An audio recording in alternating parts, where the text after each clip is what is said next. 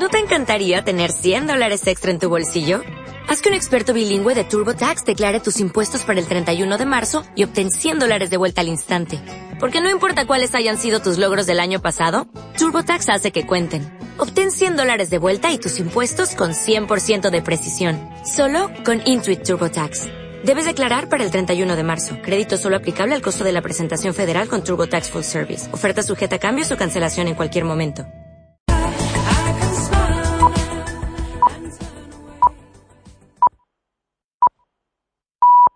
Son las 8 en punto de la mañana.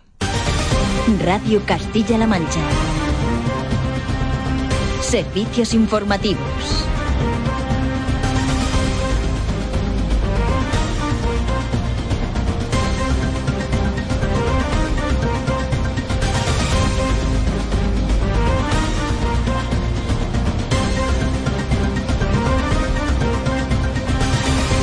¿Qué tal, señoras, señores? Saludos, muy buenos días. Ha pasado la noche en casa después de salir ayer del hospital, pero desde luego todos nos quedábamos conmocionados tras conocer la brutal agresión en Cuenca a la presidenta provincial de Vox, Inma.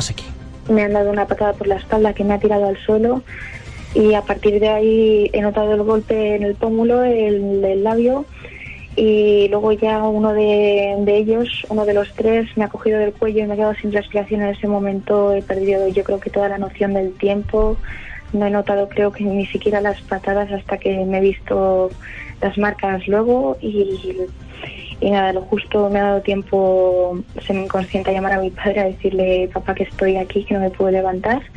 Tiene 18 años. 18, que se dice pronto, y ha mostrado coraje, lo mostraba anoche en nuestro informativo de las 8. Dice que las agresiones como esta no la van a callar. Y X salía a desayunar cuando de repente en la misma puerta de su casa fue asaltada por tres personas que la agredieron como han escuchado el grito de fascista. Le han causado heridas en el pómulo y el labio, algunas magulladuras, y tuvo que estar varias horas en observación en el hospital. Seguí, recordemos, Seguí, perdón, recordemos, fue la candidata más joven de Vox en España en las pasadas municipales. Sin embargo, esta agresión nos sirve para hacernos otra pregunta, que es la de qué está pasando, porque en las últimas semanas estamos observando un aumento de las agresiones en la calle. A principios de agosto les contábamos dos agresiones en Toledo, una de las más graves contra una chica en las escaleras del Miradero y otra contra otro chico al lado de la muralla. En ambos casos fueron agresiones, parece ser, de carácter neonazi. Y muy cerca de aquí, en Madrid, la policía ha observado cómo están aumentando también las agresiones, en este caso de carácter homófobo, la última este mismo fin de semana. Esto sin olvidar los enfrentamientos en Barcelona, por ejemplo, con las fuerzas antisistema. Vamos tratar de abordar hoy este asunto en nuestro informativo, todo con un ojo puesto en el Ayuntamiento de Porteano, donde a esta hora y esta noche eh, han pasado las últimas horas 20 trabajadores de las empresas subcontratadas por el COGAS. Están en plena cuenta atrás, ya que ellos, en total 130, son los primeros que perderán su trabajo. Por eso han pasado la noche encerrados ahí en el consistorio para exigir a la compañía la continuidad de sus contratos. Tanto ellos como sus compañeros están seguros, están seguro, muy pendientes de la reunión que va a haber hoy entre la dirección del COGAS y las federaciones de industria de comisiones UGT. Ahí los sindicatos van a pedir soluciones a la empresa. Lo decía Sebastián Correas, el secretario del Metal de UGT. Que entendemos que el conflicto es global y lo que queremos es desde los sindicatos es que los puestos de trabajo del COGAS se mantengan, pero se mantengan los 300 o los 320 trabajadores y trabajadoras que hay en el COGAS, porque entendemos que ese centro de trabajo es viable porque el empleo, la falta de él, es sin duda una de las mayores preocupaciones a las que nos podemos enfrentar y eso lo sabemos todos en los meses, a principios de mes, cuando conocemos las cifras de, del NEM, las cifras del paro. En Castilla-La Mancha esas cifras son especialmente preocupantes en dos sectores, eh, parte de las líneas maestras del plan de empleo presentado ayer. Por una parte, los jóvenes menores de 30 años, por otro, los mayores de 55. Son dos de los colectivos que lo tienen más difícil a la hora de encontrar un empleo, o al menos un empleo de calidad. Castilla-La Mancha en total pretende movilizar 345 millones de euros durante los próximos dos años y de ellos 224 de inversión pública para lograr generar hasta 60.000 puestos de trabajo. Un dinero que para el presidente García Paje es una inversión y que pretende cortocircuitar el actual sistema para provocar un cambio en positivo. No es un plan de subvención de dinero público. Esto es un electroshock una inyección de dinero público que tiene que animar a que haya mucha más movilidad en la economía de la región, tiene que servir para que fluya mucho el consumo, para que se genere mucho más empleo del que directamente se prevé del plan. Todo cuando hoy a nivel nacional continúa el debate de presupuestos, aunque ayer ya tuvo lugar el enfrentamiento más esperado, el del PSOE y el Gobierno. Recordemos que el debate va a servir para rechazar, o hacer la mayoría absoluta del PP, las cuentas del Gobierno, unas cuentas que para Pedro Sánchez el Ejecutivo no debería haber redactado porque deja con las manos atadas al próximo gabinete, pero que son necesarias para no paralizar la economía, según defendía el ministro de Hacienda Cristóbal Montoro. Lo decente, lo coherente, lo democrático es haber adelantado las elecciones para que el próximo gobierno libremente elaborara sus presupuestos. Eso es, señorías, lo que hubiese hecho un gobernante democrático responsable. Y eso es lo que usted no ha hecho, señor Rajoy. Que debemos seguir avanzando sin incertidumbres, porque necesitamos que la enorme maquinaria económica que hemos puesto en marcha no se detenga. Ahora, que está alcanzando la velocidad adecuada a nuestros objetivos. Y todo cuando el mundo sigue pendiente de las bolsas, y eso que en el caso de España, tras el batacazo del lunes, ayer el IBEX lograba su mayor eh, subida en dos meses. ¿El por qué? Pues habría que buscarlo en la nueva bajada de tipos en China, casi que por sorpresa, la buena apertura en Wall Street, también positivo, y eso que los mercados asiáticos volvieron a hundirse. Esta noche no les va mejor, aunque con bajadas mucho más moderadas, excepto en el caso de Tokio, que está también en positivo, en este caso directamente influenciada por Wall Street. Hablaremos acerca de ello cuando el día trae más noticias que destacamos en titulares junto a Lorena Esteve y Alfonso Mora.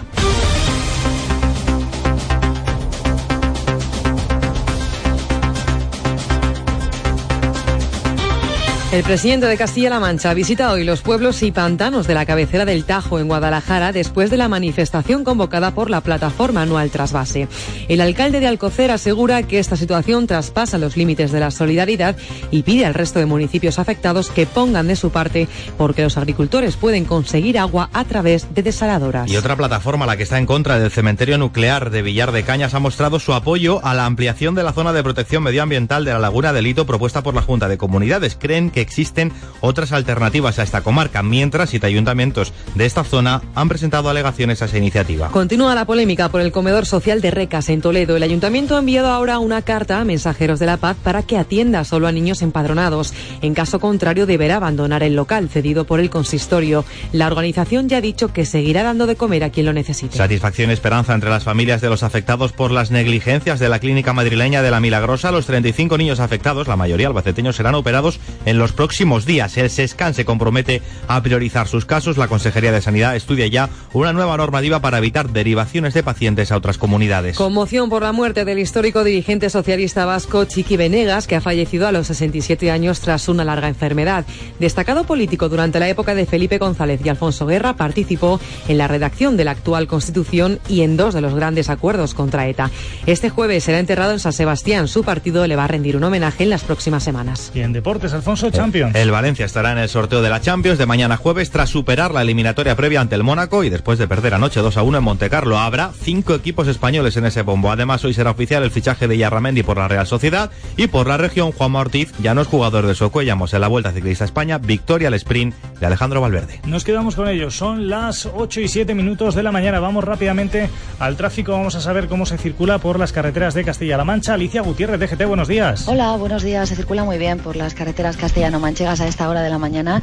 El tráfico es fluido, es cómodo, no hay inconvenientes o incidencias de momento que tengamos que destacar. Hablamos de tranquilidad. Esperemos que siga esa tranquilidad. Gracias, Alicia. Y el tiempo. No podemos olvidar tampoco que durante estos últimos días hemos pasado un poquito de fresquito. Sin embargo, suben las temperaturas poco a poco. Piano, piano. José Francisco Martínez, buenos días. ¿Qué tal? Muy buenos días. Ascenso de las temperaturas para hoy miércoles. Ha amanecido con ambiente mucho más suave que el fresco de días anteriores. Los cielos están a esta hora poco nubosos o despejados. Durante la tarde las temperaturas seguirán en ascenso. Hará calor de verano con máximas en torno a los 35 grados en zonas de Ciudad Real y Toledo. El tiempo será estable y soleado con el avance de la tarde. Crecerán nubes de evolución aisladas en el entorno de la Ibérica. Que disfruten de la jornada. Lo haremos, porque desde luego se nota que van subiendo las temperaturas y eso significa que podremos tener temperaturas más agradables, al menos en las horas centrales del día. Algunas hablan ya de ir a la piscina, no les digo más. 8 y 8, Pablo García en el control de sonido informativo matinal en la radio de Castilla-La Mancha.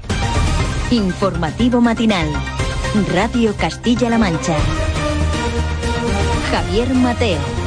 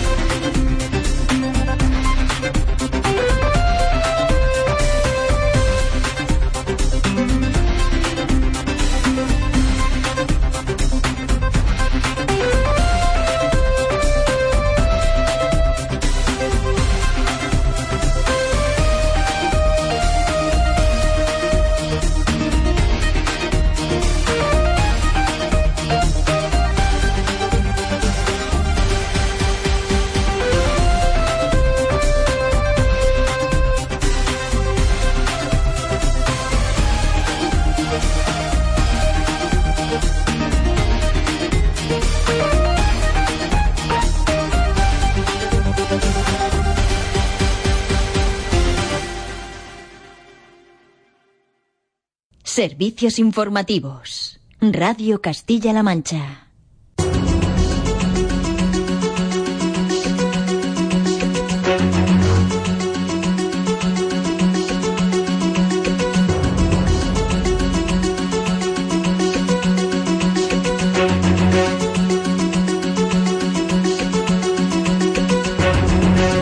Comenzar con un suceso que conocíamos anoche en Albacete y que en principio, Lorena, y subrayamos el en principio, apuntaba a un posible accidente laboral. Sí, anoche en torno a las nueve y media moría un trabajador en un conocido supermercado de la Avenida de la Mancha en pleno barrio universitario de la capital albaceteña. Al parecer no era empleado del supermercado, sino de una empresa externa. Pese a que las primeras informaciones apuntan a un accidente laboral, el 112 aclara después que el fallecimiento tuvo lugar por causas naturales. Nos quedamos, por tanto, con esa referencia, pendientes, por tanto, de las novedades que llegan al respecto en Albacete. Y les decíamos también que estábamos muy pendientes del encierro de los trabajadores de las subcontratas del COGAS en Portiano. Han pasado la noche ahí en el consistorio y dicen que pueden seguir, sobre todo pendientes de la reunión que va a tener lugar hoy entre la empresa y los sindicatos. Juan Ramón Levia, detalles. 130 trabajadores saben que el COGAS no va a renovar los contratos que mantiene con las empresas auxiliares a las que pertenecen a partir del 1 de septiembre. Esa fecha es la que los empleados quieren eliminar del calendario y conseguir la continuidad de sus puestos de trabajo. Para ejercer más presión a la dirección del COGAS, decidían en asamblea encerrarse en el Ayuntamiento de Puerto Llano y ahí van a estar hasta el 31 de agosto cuando serían desempleados. Antonio de la Cruz es uno de los portavoces de los trabajadores. Por la mañana el encierro del ayuntamiento es un poco representativo, porque de 130 que somos, 100 estamos trabajando. Donde sí se va a notar la presencia va a ser por la tarde, especialmente, y por la noche, vamos, por la... pero mm, vamos a utilizar todo, nosotros, nuestra familia, hasta el gato. Nos vamos a llevar a quien haga falta a la puerta del ayuntamiento. Estos empleados estarán muy pendientes de un encuentro, el que reunirá en una mesa a las 11 de la mañana de este miércoles a la dirección del COGAS y a las federaciones de industria, de comisiones obreras y UGT.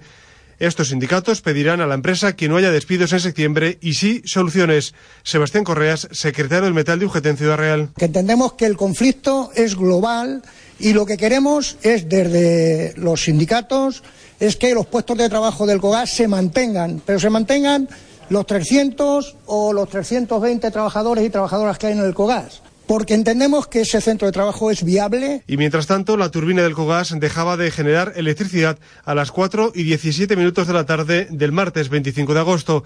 A partir de ahora y hasta el 5 de noviembre no volverá a funcionar, al menos que la presión de los trabajadores consiga forzar un acuerdo entre empresa y Ministerio de Industria que dé viabilidad a la central.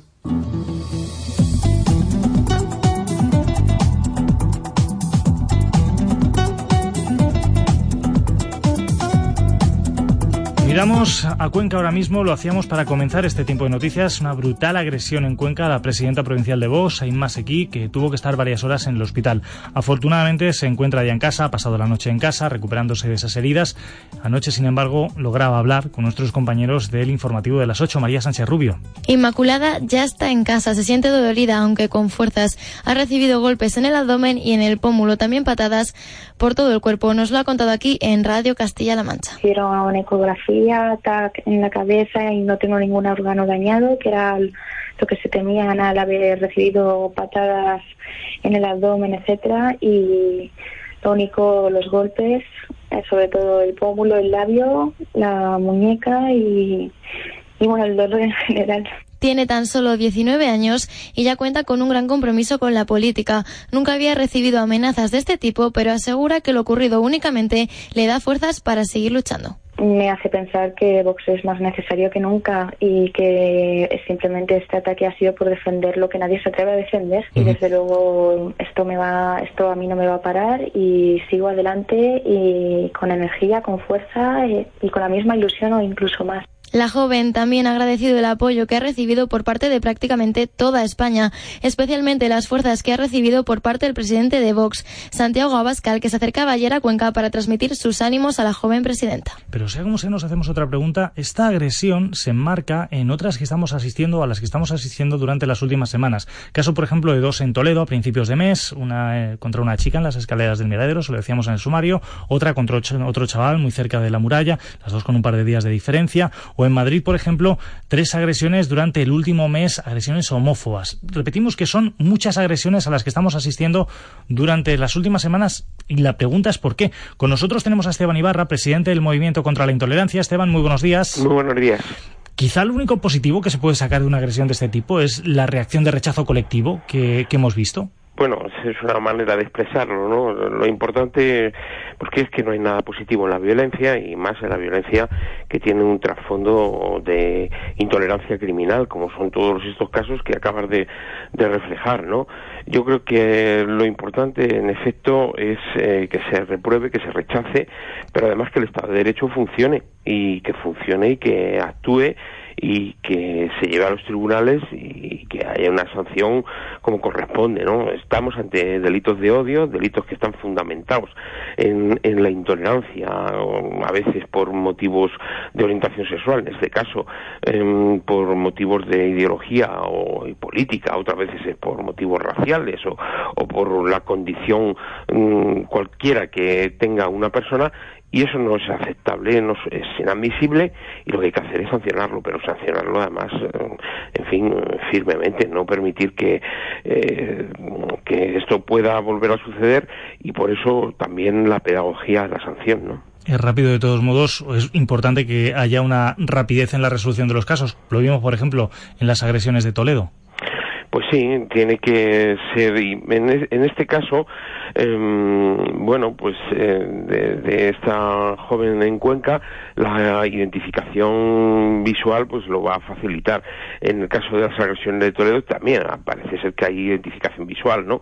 Y la policía, bueno, pues eh, no tiene que tener eh, gran dificultad, pero sí es, es importante la rapidez, ¿eh? Para que mm, haya una respuesta que pueda ser entendida socialmente y, que se corten este tipo de, agresiones. Es decir, la impunidad es eh, el mayor aliado de las prácticas violentas.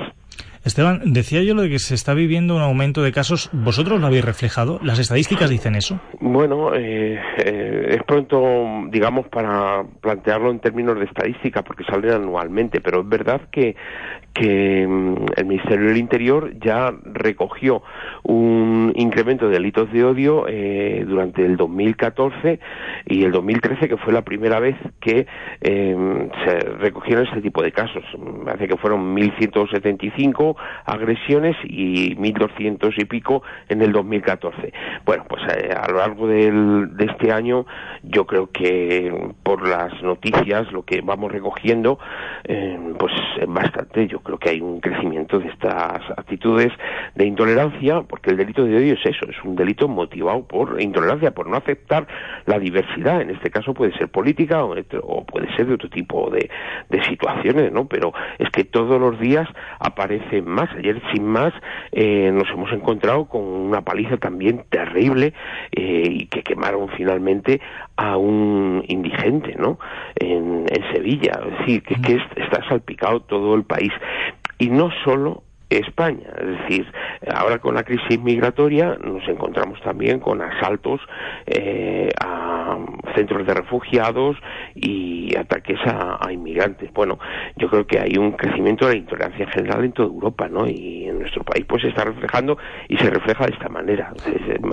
Es un escenario que no es nada positivo, no es nada bueno por también los contextos de crisis, pero en general por el desprecio al otro, por el desprecio al semejante, por no aceptar la diversidad y esta es la cuestión que tenemos que cambiar también con, educación, pero también con sanción. Eh, eh, pero este tema, por ejemplo, nos sorprende en el caso de Castilla-La Mancha, a pesar de que muchas veces nosotros hablamos acerca de que hay agresiones. Yo creo que es algo que, puede ser casi natural a la convivencia humana, que en algunos casos puedan darse casos de violencia, sin justificarlos, ¿vale? O sea, no estamos hablando de justificaciones, pero es verdad que en los en el último mes, por ejemplo, en Castilla-La Mancha, aquí que no suele ser una comunidad especialmente violenta en este sentido, hemos tenido tres casos. ¿Se están viendo aumentos en sitios donde no se esperaba? Sí, sí, sí. Bueno, precisamente yo estoy trabajando este mes de agosto en la recogida de datos y está salpicado en ¿eh? toda España. Eh, luego hay bastante más en núcleos urbanos eh, grandes, ¿no? como es el caso de Madrid, Barcelona, Valencia, pero toda España, todas las comunidades autónomas en estos momentos están recogiendo delitos de odio. No hay ningún lugar donde no se esté produciendo. Por eso hay que buscar las raíces del problema. Entonces, las raíces del problema, pues hay aspectos que son son más o menos externos, como puede ser situaciones de crispación motivadas por la crisis y demás, pero luego hay otros que es, que es el, el, elemento ideológico, ¿no? En el caso de la agresión de esta joven en Cuenca, pues que es el elemento ideológico, es la muestra evidente, es decir, mire usted, eh, por una intolerancia en base a una disidencia política, porque es que la gente tiene derecho a tener libertad de opinión, libertad de expresión, libertad de conciencia, es que ese es el cuerpo central de, los derechos humanos que articula los valores democráticos, pues es esto lo que se está reventando, entonces eh, hay que intervenir también en el ámbito educativo y hay factores pues que no se le está dando importancia eh, mediáticamente. El papel de internet bueno el papel de internet es terrible el desprecio al diferente que se está produciendo cómo se transgreden las formas de expresarse bueno internet es la pista deslizante para la intolerancia y los delitos de odio y luego, por otra parte, para luchar contra esto, ¿cómo lo hacemos? ¿Debe haber planes específicos? Porque, claro, vemos que la agresión de ayer a la presidenta de Vox en Cuenca me imagino que no tiene que ser tratado de una forma exactamente igual a, por ejemplo, los delitos de homofobia en Madrid o las agresiones de homofobia en Madrid. Bueno, eh, yo soy partidario de planes integrales. Eh, por un lado está la sanción, pero por otro lado está cómo trabajar la prevención. Entonces la prevención implica eh, hablarlo en el ámbito educativo, en el ámbito de la comunicación, como estamos haciendo en estos momentos, o sea, provocar eh, debates y la sensibilidad para que eh, aprendamos a respetar a la otra persona por su posición diferente, sea por su condición sexual o sea por su por su mm, forma de pensar y, la opinión que pueda tener ante una cuestión. Pero esto ha de ser llevado, sobre todo al ámbito educativo, pero al ámbito de la comunicación, al ámbito familiar, al ámbito de, de, la, de, la, sociedad civil, etcétera. Y no se está haciendo. Yo creo que es un error despreciar el problema, minimizarlo, y eso es lo que posibilita que el, que el germen de intolerancia crezca. Y estamos en una espiral. Solo faltaría que ahora eh, hubiera respuestas eh, en sentido contrario, pues no lo va a haber. A mí, a mí me agrada mucho eh, la forma de expresarse de esta joven y de su responsable político. Hay que cortar ese tipo de espirales como antaño lo hemos tenido, sea en nuestro país o sea en otros, ¿no? Nos quedamos con ello, desde luego. Es cierto que a partir de ahora la respuesta tiene que ser ejemplar. Lo fue ayer, desde luego. Incluso la propia reacción a la propia agresión. A mí me impresionó ver la rapidez con la que todo el mundo reaccionaba en contra de una agresión como esta. Ahora hace falta ver si esto logramos que, se, que sea general o no, que esa concienciación sea general o no. Tocaremos madera y estaremos pendientes, que al fin y al cabo es lo que tenemos que hacer, sobre todo en este caso también desde, desde los medios. Esteban Ibarra, muchísimas gracias por habernos atendido esta mañana. Gracias a vosotros. Encantados, muy buenos días. 8.23 minutos de la mañana, más cosas. Servicios informativos. Radio Castilla-La Mancha. Miramos en clave laboral al plan de empleo presentado ayer. Los jóvenes desempleados y los parados de larga duración van a ser los dos pilares en los que se va a sustentar ese plan presentado por el presidente de Castilla-La Mancha ayer mismo, un proyecto que pretende movilizar 345 millones de euros en los próximos dos años, 224 millones de ellos de inversión pública para generar, Cristina Hoyos, hasta 60.000 puestos de trabajo en solo dos años. El grueso, ha explicado García Paje, lo pone la comunidad autónoma, pero será necesario, ha dicho, la colaboración de diputaciones y ayuntamientos. También tendrán un importante papel empresas y autónomos. Una estrategia de empleo, ha dicho Paje, que pretende tener un impacto económico de 345 millones de euros. No es un plan de subvención de dinero público.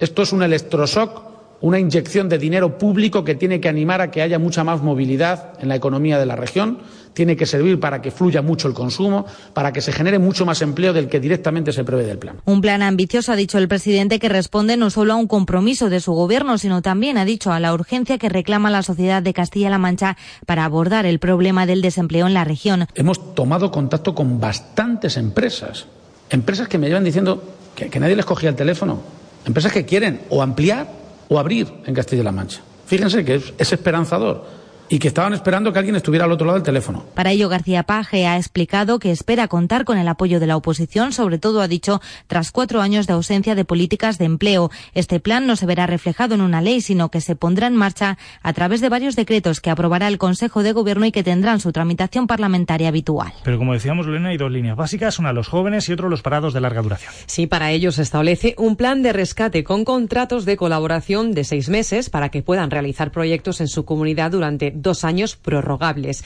equiparando así su prestación al salario mínimo.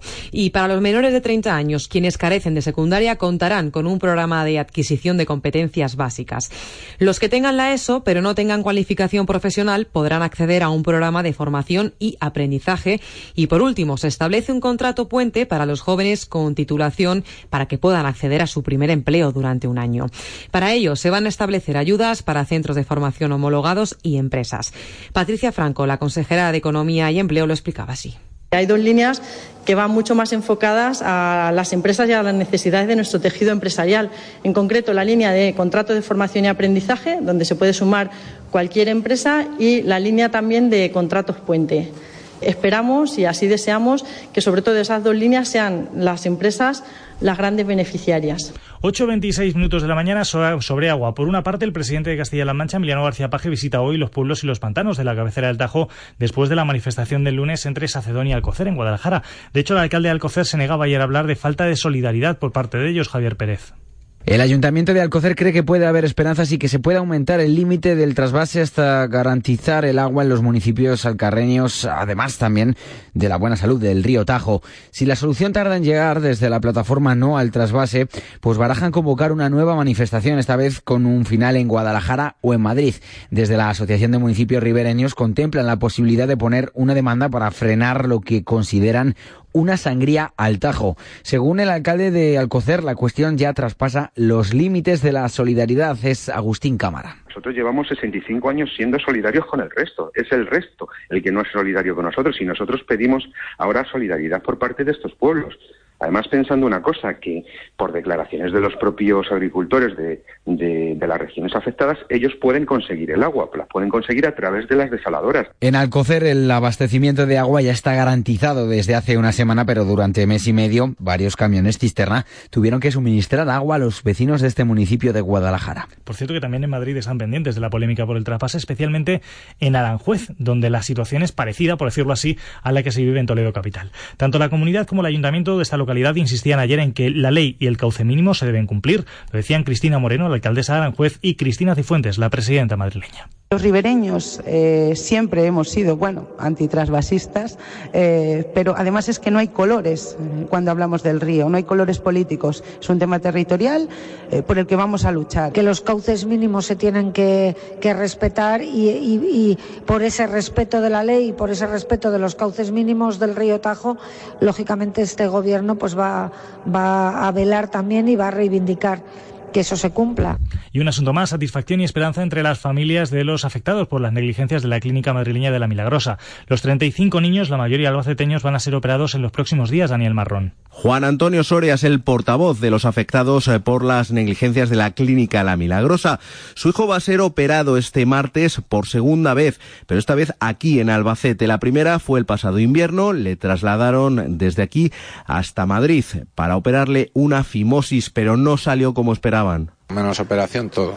Eh, no se cumplió ni, ni un preoperatorio en condiciones, según ya nos han confirmado, ni un posoperatorio, que quedó evidente cuando a los 20 minutos de la operación y sin, eh, sin comprobar la tolerancia a líquidos ni nada, eh, se nos dio la alta. Probablemente ahora termine la pesadilla para esta familia, pero la mayoría de los 35 afectados por las negligencias de la clínica de la Milagrosa esperan todavía su intervención. Cinco de ellos ya han sido operados y parece ser que en las próximas semanas se intervendrá a los otros 30. El titular nos, nos da esperanza, pero lo que queremos es que se agilice todo y que nos, que, que nos solucionen la papeleta todos cuanto antes. Ahora la Consejería de Sanidad estudia una nueva normativa para evitar derivaciones injustificadas de pacientes de la región a clínicas de otras comunidades autónomas.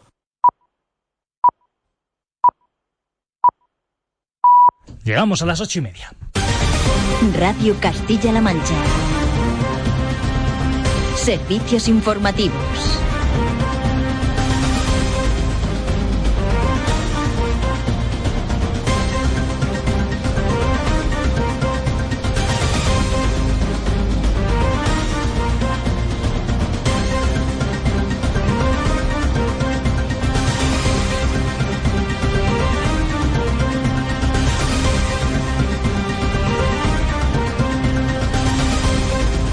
Recuperamos hasta ahora lo más importante que nos deja la mañana de este 26 de agosto, de este miércoles, mirando en primer lugar a Puerto Llano. Allí están encerrados en el ayuntamiento los trabajadores del COGAS, Lorena. Los trabajadores de las empresas auxiliares son los primeros afectados por el inminente cierre de la central de ciclo combinado.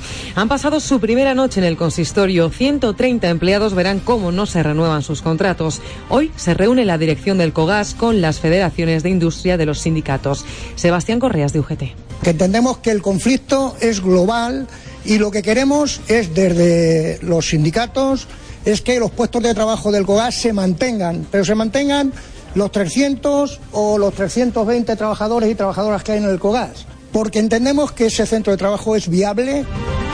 También en clave laboral, el Plan Regional de Empleo atenderá fundamentalmente a jóvenes desempleados y a parados de larga duración. El proyecto a dos años vista va a movilizar a 345 millones de euros y pretende generar hasta 60.000 puestos de trabajo. Un plan con financiación suficiente y consensuado con los agentes sociales. Lo detallaba el presidente de Castilla-La Mancha, Emiliano García Paje. No es un plan de subvención de dinero público. Esto es un electroshock una inyección de dinero público que tiene que animar a que haya mucha más movilidad en la economía de la región, tiene que servir para que fluya mucho el consumo, para que se genere mucho más empleo del que directamente se prevé del plan. La presidenta de Vox en Cuenca se recupera de la brutal agresión sufrida ayer. Al grito de fascista, dos hombres y una mujer se abalanzaron sobre ella, propinándole una terrible paliza que obligó a ingresarla durante unas horas en el Hospital Virgen de la Luz. La policía ya investiga estos hechos. Inma Seguí pasaba ayer por el informativo de las 8 de esta casa e insistía en que nadie la va a amedrentar simplemente este ataque ha sido por defender lo que nadie se atreve a defender y desde luego esto me va esto a mí no me va a parar y sigo adelante y con energía con fuerza y, y con la misma ilusión o incluso más García Paje visita hoy los embalses de la cabecera del Tajo. Con los embalses al 15% y en medio del debate político sobre el futuro del trasvase El Segura, el presidente de la región se entrevista con el alcalde de Sacedón y visita una zona donde la ausencia de agua está lastrando su futuro. Agustín Cámara, alcalde de Alcocer, sale al paso de quienes lo califican de insolidarios. Nosotros llevamos 65 años siendo solidarios con el resto. Es el resto el que no es solidario con nosotros y nosotros pedimos ahora solidaridad por parte de estos pueblos. Además, pensando una cosa, que por declaraciones de los propios agricultores de, de, las regiones afectadas, ellos pueden conseguir el agua, la pueden conseguir a través de las desaladoras. Posible accidente laboral en Albacete. Un hombre ha fallecido en un conocido supermercado de la Avenida de la Mancha. Al parecer era empleado de una empresa externa. El 112 confirmaba que el fallecimiento se debió a causas naturales. La plataforma anticementerio nuclear presenta sus alegaciones contra el ATC. Avala la decisión de la Junta de ampliar la zona de especial protección de aves en la laguna de Lito, lo que frenaría la construcción del silo en Villar de Cañas. Siete ayuntamientos se oponen a esta medida del Ejecutivo, mientras que desde la plataforma se insiste en buscar un desarrollo alternativo y diferente al almacén nuclear. Benjamín Prieto, presidente de la Diputación de Cuenca, y María Andrés, portavoz de la plataforma contraria a esta infraestructura. Un aliado para generar desarrollo en la provincia, pero no para generar problemas ni para impedir el desarrollo de la provincia. Eso se lo puedo decir bien claro. Se opone a, a que la zona se convierta en un monocultivo nuclear. Recas obliga a mensajeros de la paz a atender solo a niños empadronados. El ayuntamiento remite una carta a la ONG instándole a atender en el comedor escolar única y exclusivamente a niños empadronados en este municipio toledano. De lo contrario, tendrá que abandonar las instalaciones cedidas. Que lo hagan en, en un local que no sea municipal, evidentemente. Tienen que estar empadronadas. Si ellos aceptan esas condiciones, nosotros seguiríamos como, como hasta ahora. El SESCAM da prioridad a las familias de los niños operados en la clínica La Milagrosa en Madrid. 35 niños, la mayoría de Albacete, a los que tienen que volver a intervenir de fimosis. Las familias hablan de negligencia tras la derivación a la clínica madrileña. Juan Antonio Soria, portavoz de la plataforma de afectados. Menos operación, todo. Eh, no se cumplió ni, ni un preoperatorio en condiciones, según ya nos han confirmado, ni un posoperatorio, que quedó evidente cuando a los 20 minutos de la operación y sin, eh, sin comprobar la tolerancia a líquidos ni nada, eh, se nos dio el alta. Vamos a la información nacional. Continúa en el Congreso el debate de presupuestos. Presupuestos absolutamente electoralistas, según la oposición, y cuentas absolutamente necesarias para evitar desvíos del pasado a juicio del Gobierno. Duelo dialéctico ayer en la tribuna entre el líder del PSOE y el ministro de Hacienda, Cristóbal Montoro, defendió el carácter social de las cuentas y Pedro Sánchez lanzó una batería de promesas electorales. Su política ha roto España, con sus ataques al estado del bienestar, con sus subidas masivas de impuestos y con su reforma laboral. Usted ha sido el hombre de la troika en España. Usted es de esa clase de políticos que... ¿Dónde está el micrófono? Que me agarro a él. O sea, quiero decir, para repetir lo mismo. Pero, ¿qué vas a contar? Da igual. Es usted la amenaza para la recuperación económica. Último adiós a Chiqui Venegas. El histórico dirigente socialista fallecía tras una larguísima enfermedad a los 67 años. Era el diputado más veterano del Congreso. Fue artífice de los pactos contra ETA en Madrid y a Julia Enea.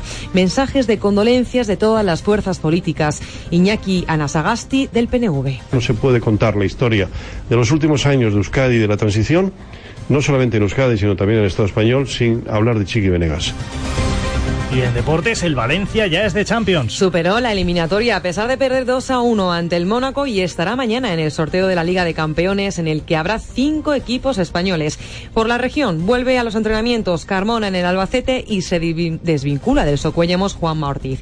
Y en la vuelta, victoria al sprint de Alejandro Valverde. Nos quedaremos con la vuelta hoy seguramente también como uno de los principales titulares del deporte. Vamos rápidamente al tiempo a ver qué es lo que nos separa para hoy. La mejora al menos de las temperaturas. José Francisco Martínez. ¿Qué tal? Muy buenos días. Ascenso de las temperaturas para hoy miércoles. Ha amanecido con ambiente mucho más suave que el fresco de días anteriores. Los cielos están a esta hora poco nubosos o despejados. Durante la tarde las temperaturas seguirán en ascenso. Hará calor de verano con máximas en torno a los 35 grados en zonas de Ciudad Real y Toledo. El tiempo será estable y soleado con el avance de la tarde. Crecerán nubes de evolución aisladas en el entorno de la Ibérica. Que disfruten de la jornada. Subiremos en este caso o estaremos pendientes de la subida de las temperaturas mejor, que va a quedar mucho más claro por decirlo así. Gracias, José Francisco. 37 minutos sobre las 8 de la mañana. Informativo matinal. Radio Castilla-La Mancha. Javier Mateo.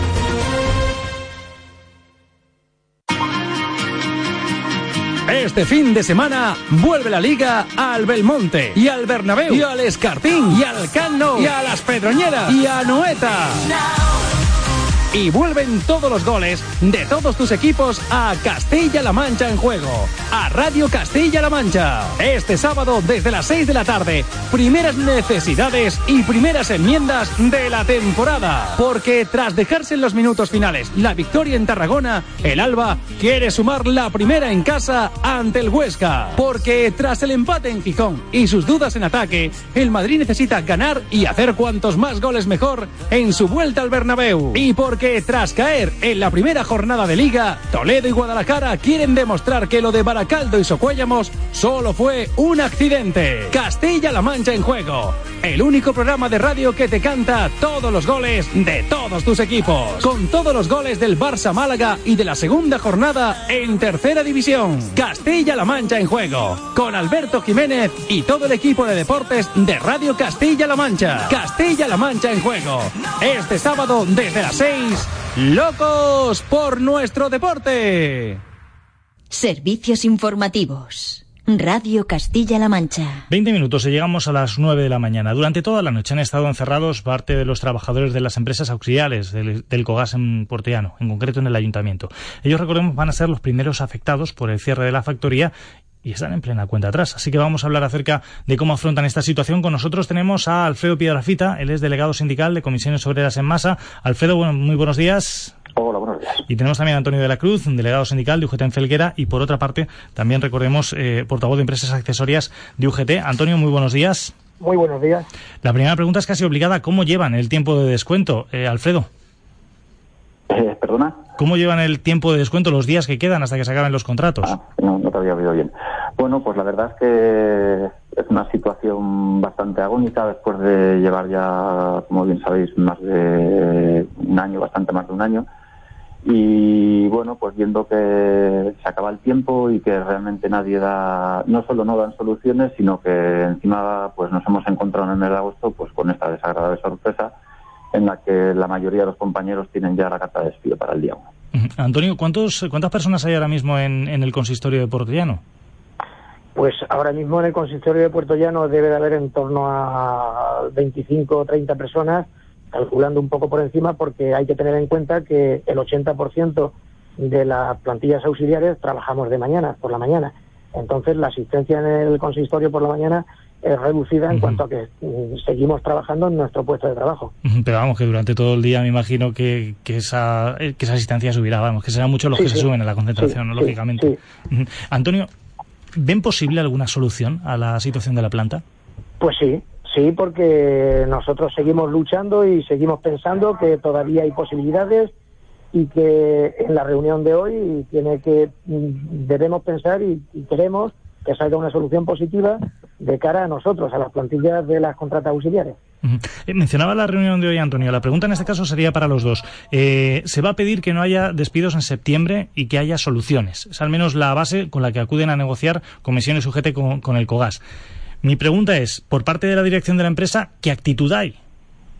Pues no lo sabemos, lo vamos a saber en el transcurso de la mañana cuando los sindicatos salgan de la reunión, que están convocados a las 11, y con lo que ellos nos digan, pues vamos a ver cuál es la respuesta de la empresa, si la tenemos. ¿Ustedes no creen que a la propia dirección de la empresa, en este caso, le ha sorprendido también, o aparte de la dirección de la empresa, le ha tenido que sorprender la decisión de cierre? Pues, bueno. tú yo. Alfredo. Eh, yo no sé si realmente le, le habrá sorprendido, pero te vuelvo a repetir que los más sorprendimos hemos- los más sorprendidos hemos sido nosotros porque Obviamente. realmente pues no nos esperábamos y menos en este tiempo, durante estos días durante el cual los, los cuales pues está todo el mundo de vacaciones y sabe creo que el- la empresa es conocerán que no tenemos tiempo de reacción absolutamente para nada. Decía Alfredo Antonio también para los dos porque durante meses se ha estado barajando una posible solución por parte del Ministerio. Digamos que estaba todo como en un punto muerto. Estábamos pendientes de ver qué es lo que pasaba. Durante estos meses sí se veía factible una solución. Antonio. Sí, sí, sí. Además, últimamente hay un comunicado oficial por Alberto Nadal, por el consejero, por el, por el secretario de, de diciendo que tiene otra solución encima de la mesa, que dice que pone 20 millones de euros al año. Y ahí el comité del COGAM, me imagino yo, que estarán actuando para ver si eso es cierto o no es cierto, pero es cierto que esas declaraciones están y las hizo, las hizo en el Pleno, en el Congreso. ¿Ven un agravio comparativo la situación que se está viviendo con el COGAS con otras empresas similares, por ejemplo, en Asturias? Bueno, es- eso nosotros ya ahí no nos metemos porque nosotros ya sabes que somos empresas auxiliares y eso ya es un poco más, más comprometido. No sé yo la actitud de la empresa o por parte del comité de ellos. Nosotros ahora lo que tratamos de, de solucionar es nuestro problema, que es muy grave, que el lunes es el último día de trabajo y queremos que nos den una solución viable para que si en septiembre hay eh, alguna alguna posibilidad de que, de que esto se revierta, que estemos aquí con ellos, que no estemos en la calle. Esperemos que sea así porque, desde luego, repetimos, el tiempo va contando y es que la solución tiene que llegar antes del lunes que viene, que se dice pronto, es que faltan ya, ya días, es decir, faltan escasamente cinco días. Alfredo Antonio, mm, pendientes por tanto de lo que vaya pasando, pendientes de esta cuenta atrás, a ver cuál es el resultado de la reunión de hoy, a ver qué es lo que dicen finalmente desde la dirección del COGAS. Muchísimas gracias. A ti, Muchas gracias a vosotros. Muchísimas gracias. Recordemos a Alfredo, Alfredo Piedrafita, delegado sindical de comisiones, a Antonio de la Cruz, delegado sindical de UGT, que han estado con nosotros para contarnos la situación de las empresas auxiliares. Repetimos que son las primeras afectadas por los despidos en el COGAS. Se les acaba el contrato, repetimos, el 31 de agosto. Para el 1 de septiembre ya estarían en el paro. 8.44. Servicios informativos. Radio Castilla-La Mancha.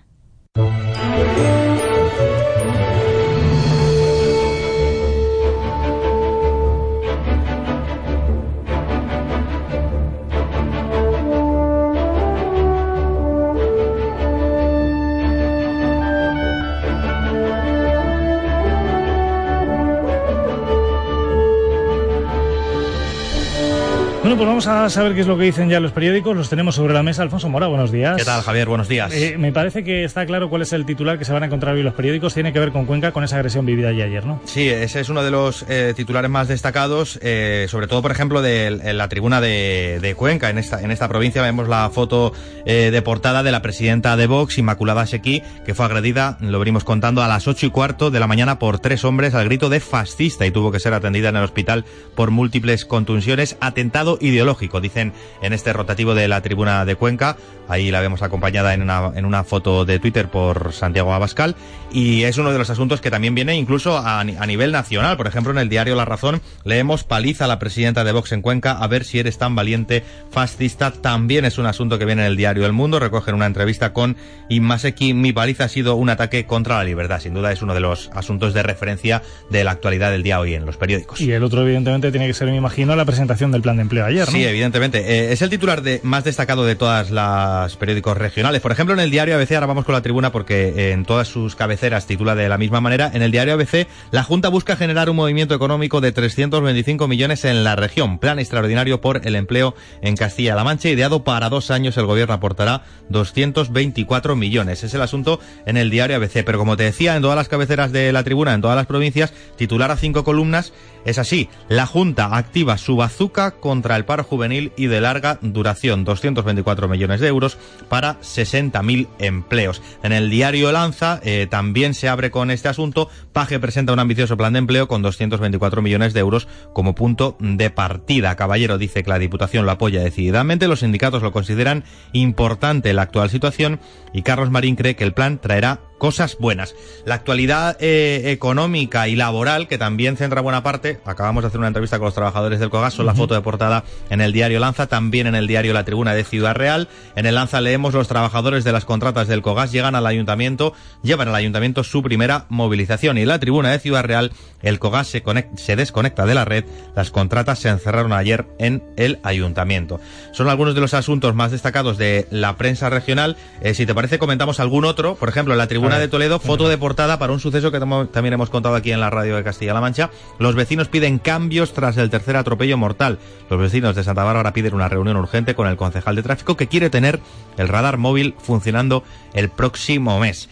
Y en clave política, los comedores escolares, tercer aviso de Podemos a Paje. Son algunos de los asuntos que leemos en la prensa de Castilla-La Mancha y que pueden encontrar en los periódicos de tirada regional. ¿Y en los nacionales con qué nos quedamos? Pues mira, eh, hay dos asuntos fundamentalmente. La economía por un lado y la lucha contra el yihadismo por otro. Vamos a comenzar por la economía. En el diario ABC, unas cuentas preelectorales para garantizar la estabilidad y el empleo. Y nos muestran en portada al presidente del gobierno, a Mariano Rajoy, saludando al que fue uno de los protagonistas ayer en el Congreso de los Diputados el ministro de Hacienda, Cristóbal eh, Montoro. Montoro es el protagonista de la portada del diario El Mundo. Montoro abre el debate de pensiones en pre-campaña, advierte de que el Estado debe asumir parte de la financiación del sistema. PP y PSOE aprovechan la discusión parlamentaria de los presupuestos para hacer promesas electorales. Y en clave eh, los económicos, que son, digamos, los expertos de, de esta cuestión, Montoro avanza que los ingresos por IVA de pymes crecen al 11%. Es el titular más destacado, por ejemplo, del periódico Cinco Días. Por cierto, eh, veía en el Cinco Días también estaban pendientes de, de, las bolsas los económicos, sobre todo porque después de, del susto antes de ayer, ayer finalmente todo el mundo miraba al IBEX por sí, lo que pudiera pasar. El IBEX aparca el pánico, es el titular a cinco columnas del periódico Cinco Días y también en expansión el IBEX rebota un 3,7% animado por la bajada de tipos en China. China es el titular eh, más destacado del periódico El País. China interviene para reanimar su economía y contener la crisis. El Banco Central de Pekín baja los tipos de interés. Las bolsas europeas recobran terreno, pero en Estados Unidos sigue la caída. Te decía que la economía es uno de los asuntos eh, destacados de los periódicos nacionales. ¿Y el, el otro? otro? la lucha contra el, el, yihadismo. Foto de portada en el diario El Mundo. El terrorista vio un vídeo yihadista antes de atentar.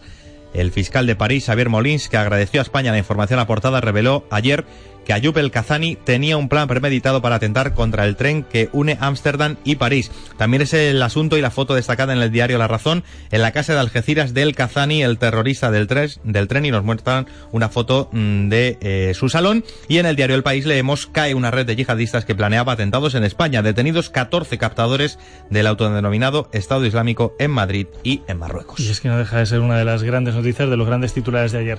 Eh, vamos a terminar rápidamente con los deportivos. Enseguida vamos a hablar de deportes. Alfonso, pero ¿qué es lo que dicen los periódicos? A ver. Pues mira, en el diario. Marca, eh, listo, y nos muestran a James, que ya está listo para, para jugar. Pues claro, si es que la liga empezó la, la semana pasada, ¿cómo no, ¿cómo no va a estar listo? bueno, pues en el Marca dice que sigue un plan de trabajo personalizado y que ayer entrenó en su día libre. Todo, Fíjate, todo un hito, todo madre un hito. Mía, ten cuidado que con lo que cobran, pues. Efectivamente. Así van a darlo después el día. Que nos digan a nosotros, oye, ven en tu día sí, libre. Sí. No, en fin, bueno, pues James madre fue en su día libre. Y en el diario AS, eh, portada acertada, somos cinco, va a haber cinco equipos españoles en la Champions. Foto para Negredo, el Valencia pasó en Mónaco con un Negredo magistral. En el mundo deportivo nos muestran a Neymar jugando, a jugar, ¿te acuerdas de aquel, A jugar, aquel sí, sí, la frase de Joaquín Prat. efectivamente a jugar? Pues está jugando, pero al póker, porque ayer estuvo jugando al póker Neymar con. Neymar recuperado, Luis Ay, Enrique Dios. dispondrá del letal tridente con Messi Suárez contra el Málaga. Y el Sport sigue a vueltas con los refuerzos del Barça, operación blindaje por Neymar por un lado y oferta por Yarmolenko. Ayer nos anunciaban que lo quiere fichar el Barça, hoy hoy nos dicen que lo va a fichar por 20 millones. Que no está mal, ¿eh? nada mal. Para ti y a mí lo querríamos, sí señor, los 20 millones de euros que, que cuesta Yarmolenko ese. Yarmolenko, Yarmolenko. con el nombre, es que a algunos no nos suena demasiado, Yarmolenko. así Bueno, que, todavía dice que el Barça debería cerrar el fichaje antes del viernes, fecha límite que le ha puesto el Dinamo de Kiev. Nos quedamos con ello. También con la que se va a convertir en nuestro personaje del día, Samaya Montero, durante 10 años fue la voz de la oreja de Van Gogh, después publicó tres discos en solitario. No vamos a hablar de los resultados de los tres discos, más allá del primero, eh, y de ella nos habla María Sánchez Rubio.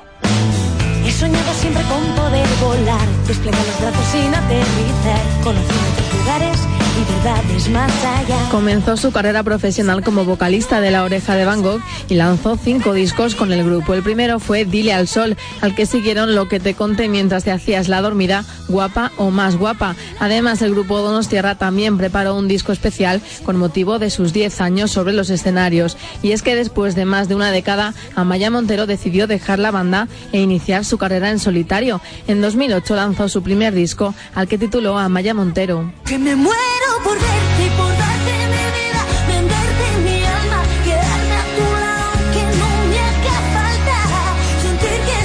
Su primer single, Quiero Ser, alcanzó el número uno en las listas españolas y su álbum vendió más de 40.000 copias durante la primera semana. Su segundo disco salió a la venta en 2011 y se llamó Amaya Montero 2, un total de 12 canciones compuestas por ella misma, como Caminando y Tu Mirada. Su último trabajo tampoco se hizo esperar. El año pasado lanzó Si Dios quiere, yo también, un disco que grabó en Londres durante casi todo el 2013 y que según la guipuzcoana es el que más le ha marcado de todos sus discos. Así hablaba la cantante en una entrevista. Si Dios quiere yo también es una filosofía que, que dice un poco que hay que entregarse a lo que eh, la vida tiene un plan y el destino tiene un plan para todos y cada uno de nosotros y si Dios quiere yo también es entregarse un poco a esto, a lo que la vida tiene preparado para nosotros. Si Dios quiere, yo también. digo que te deseo, pero te temo.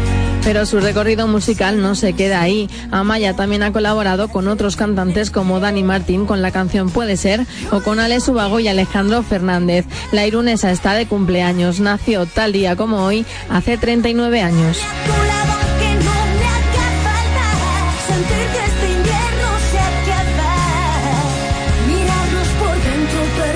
Que se convierten en protagonistas tanto Amaya Montero como la propia oreja de Van Gogh, así que luego vamos a hablar de ello. Mientras lo decíamos hace un momento, 8.53, vamos a deportes. Deportes en la radio de Castilla-La Mancha. Y si tenemos un protagonista claro, Alfonso, es evidentemente el Valencia que se mete en Champions. Sí, por- pero sufrí mucho, ¿eh? Ayer, sobre todo en los últimos 15 minutos, se adelantó en el marcador por medio de Negredo a los 3 de partido, pero el Mónaco remontó y acabó ganando el encuentro 2 a 1, por lo que en la recta final el partido eh, se volvió loco y con un gol local, pues se enviaba la eliminatoria a la prórroga. Al final, objetivo cumplido, satisfacción entre la afición che y el goleador valencianista Negredo. Muy satisfecho. Declaraciones a tres media. Era nuestro objetivo conseguir pasar y, y bueno, pues a pesar de la, de la derrota hemos conseguido el objetivo.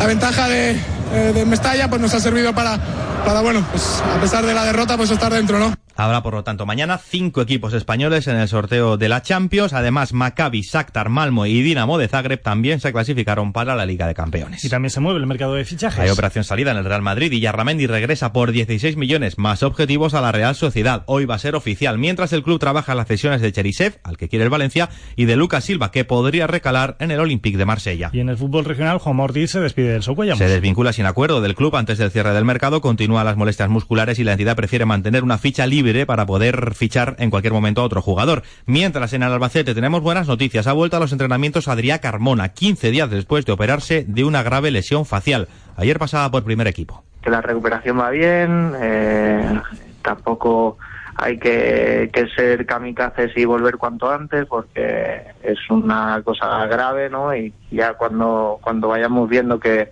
que puedo ir a más choques y, y que veamos que veamos que está consolidando todo un poco, pues ya ya daremos el paso. En el Deportivo Guadalajara, el entrenador Manolo Cano se muestra a falta de seis días para el cierre del mercado. Está tranquilo, sin tensión y sin nervios por no tener aún los delanteros que precisa el equipo. Preocupado no porque nos queda una semana. Es cierto que estaría más tranquilo si ya los tuviese aquí, los tuviese en forma y los tuviese preparados para competir el sábado. El mercado ha funcionado así, esto se ha alargado más de lo deseable, pero como es- no es algo que dependa de mí, no le doy tampoco mucha- muchas vueltas. ¿Y qué tenemos fuera del fútbol, Alfonso? Pues mira, te cuento que Alejandro Valverde ganó en la vuelta en el final de Vejer de la Frontera al sprint, hoy quinta etapa, llana hasta Alcalá de Guadaira, el líder sigue siendo Chávez, que en baloncesto España ganó en el penúltimo amistoso a Macedonia, eso sí acabaron lesionados Claver y Pau Rivas, y que en tenis, en Winston Salem, pues nos llegan malas noticias esta noche, eliminados los dos tenistas castellano-manchegos, Guillermo García López y Pablo Andújar. Bueno, no nos puede ser todo. ¿Qué le vamos a hacer? Esto es así. Sería demasiado bueno, por decirlo así, en el tenis últimamente. Eh, Alfonso, gracias. Hasta luego. Hasta luego. Y mientras seguimos, 8.56. Saben que estamos viviendo los primeros días de la vendimia en Castilla-La Mancha y los resultados están siendo bastante buenos en cuanto a la calidad se refiere. Hay variedades como la verdejo que se han empezado a recoger ya en zonas como Villarrubia de los Ojos, donde es habitual ver tractores y remolques que van ya con destino a las bodegas, Juan Ramón Levia. En esta comarca las primeras variedades están llegando con buena calidad a la bodega, a pesar de que se llevan recogiendo uva poco más de una semana. Pues miramos empezando, todavía queda, todavía queda. Verdejo. Este año el verdejo ha venido un poco menos de kilos, pero de grado, bueno, más o menos como todos los años. Se han comenzado a recoger las variedades más tempranas, aunque el grueso de la vendimia se producirá en los primeros días de septiembre con la uva Irén. Cesario Cabrera, presidente de la Cooperativa El Progreso, una de las de mayor producción en toda España, asegura que el producto que llega es muy irregular, en especial por el grado obtenido. La uva está entrando sana, pero muy irregular con el tema de- del grado. El grado viene muy irregular porque con el tema de, de las fuertes calorías, la planta no ha trabajado como debiera de trabajar y ves algunas que vienen con 12 grados y otras que vienen con 13 y medio o 14. En el campo, los agricultores reconocen que las altas temperaturas de junio y julio han mermado algo la cantidad. Pues bien, no está mal el inicio de campaña, parece ser que va a haber un festejo regular. Pues no va yendo mal. Algo floja, menos grado que el año pasado, pero bueno. La de secano, mal. Con estas calores, muy mal. Pero la de regadío, bien. En algunas cooperativas, como la de Villarrubia de los Ojos, se ha iniciado, aunque sea de manera experimental, una campaña de apuesta por la calidad, intentando concienciar a los agricultores que tanto o más importante es producir uva de calidad que muchos kilos en el remolque. Y por otra parte, el Ayuntamiento de Talavera confirma la reedición del convenio de colaboración con el comercio, un pacto que estará dotado a Alejandra Molina con 50.000 euros. Próximamente el Ayuntamiento de Talavera volverá a firmar el convenio de cooperación para el Plan de Dinamización de Comercio, tal y como lo ha confirmado Arturo Castillo, concejal de Comercio. Una medida que el pasado año contó con 50.000 euros de inversión y que este año pretenden repetir. Desde que asumiera la cartera, Castillo se ha reunido varias veces con el presidente de la Asociación Comercial, Julio Díaz, quien le ha puesto en conocimiento de la necesidad de apoyo al pequeño comercio de Talavera. El documento de apoyo se rubricará con el objetivo puesto en la campaña de Navidad. Una de las principales medidas será de nuevo la Feria de la Ganga, que ya el pasado año se celebró con éxito en la Plaza de la Trinidad. En ella los comerciantes ofrecerán los productos descatalogados, algo que viene a ser como una liquidación de liquidaciones. El presidente de la Asociación Comercial, Julio Díaz, espera que 2016 sea un año mejor para el comercio. En lo que llevamos de crisis, el 20% de los establecimientos entre las calles San Francisco y Trinidad han cerrado sus puertas. Y nosotros que queremos llegar a las 9 de la mañana con la oreja de Van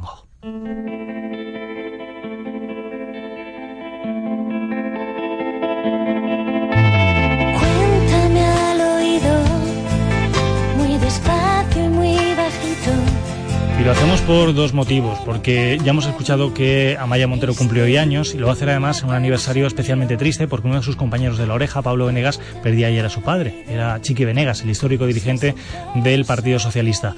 Sea como sea, la unión de, estos, de estas dos cuestiones tan diferentes nos llevan a querer cerrar por lo menos con ellos, con este Cuéntame al oído, una canción histórica de la oreja de Van Gogh y llegar con ellos a las 9 de la mañana. Cuéntame.